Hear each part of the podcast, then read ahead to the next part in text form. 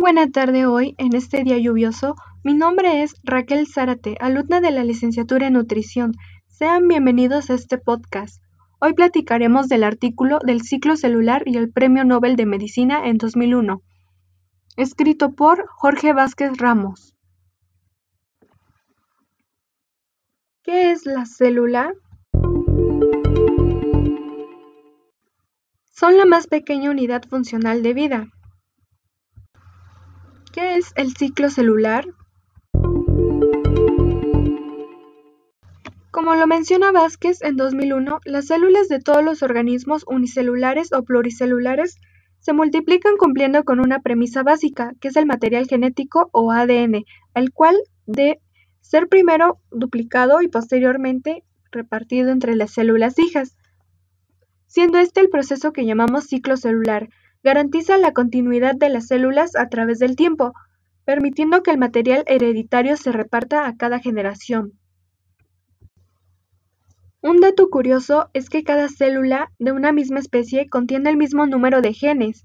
Por ejemplo, cada una de las células del cuerpo humano contiene la misma cantidad de ADN y genes.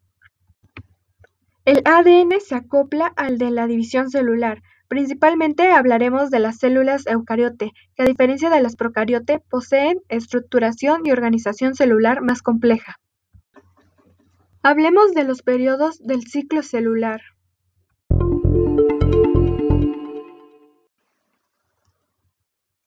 En la fase S de la síntesis se duplica el ADN. En la fase M de mitosis se da la repartición del ADN entre las células hijas. Entre estos periodos se intercalan momentos de una cierta inactividad celular, al menos desde el punto de vista de lo que el ADN le pasará, a lo que este se llama fase G de GATT o hueco. Se da primero la fase M, segundo la fase G1, tercero la fase C, cuarto la fase G2, quinto la fase M y por último la G1.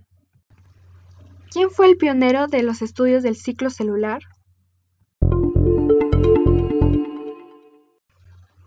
Hartwell usó la levadura del pan, de la cual obtuvo y estudió una gran cantidad de mutantes que manifestaban defectos en el proceso del ciclo celular, a la que llamó CDC o mutantes en el ciclo de la división celular.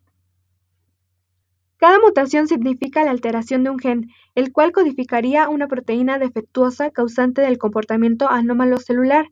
La mutante estudiada era la CDC28. ¿Quién fue partícipe en la búsqueda de mutaciones que afectaran al ciclo celular como el CDC?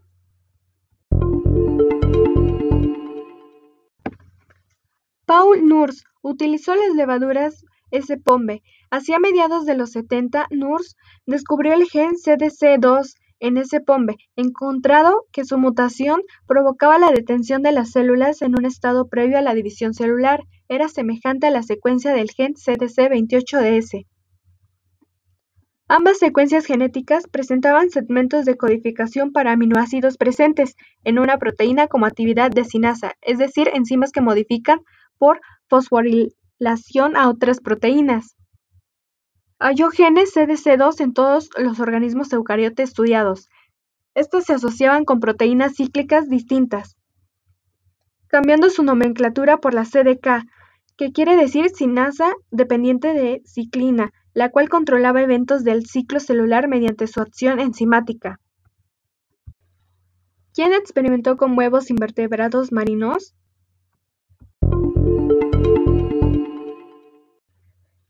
Hunt, en los años 80 con la intención de conocer procesos moleculares involucrados con su fertilización, lo que descubrió fue la inducción prominente de una proteína durante la fertilización, que desaparecería abruptamente según la célula entraban en la fase M solo para reaparecer durante el siguiente ciclo celular. A esta proteína le llamó ciclina. Hunt descubrió cíclicas en toda eucariote.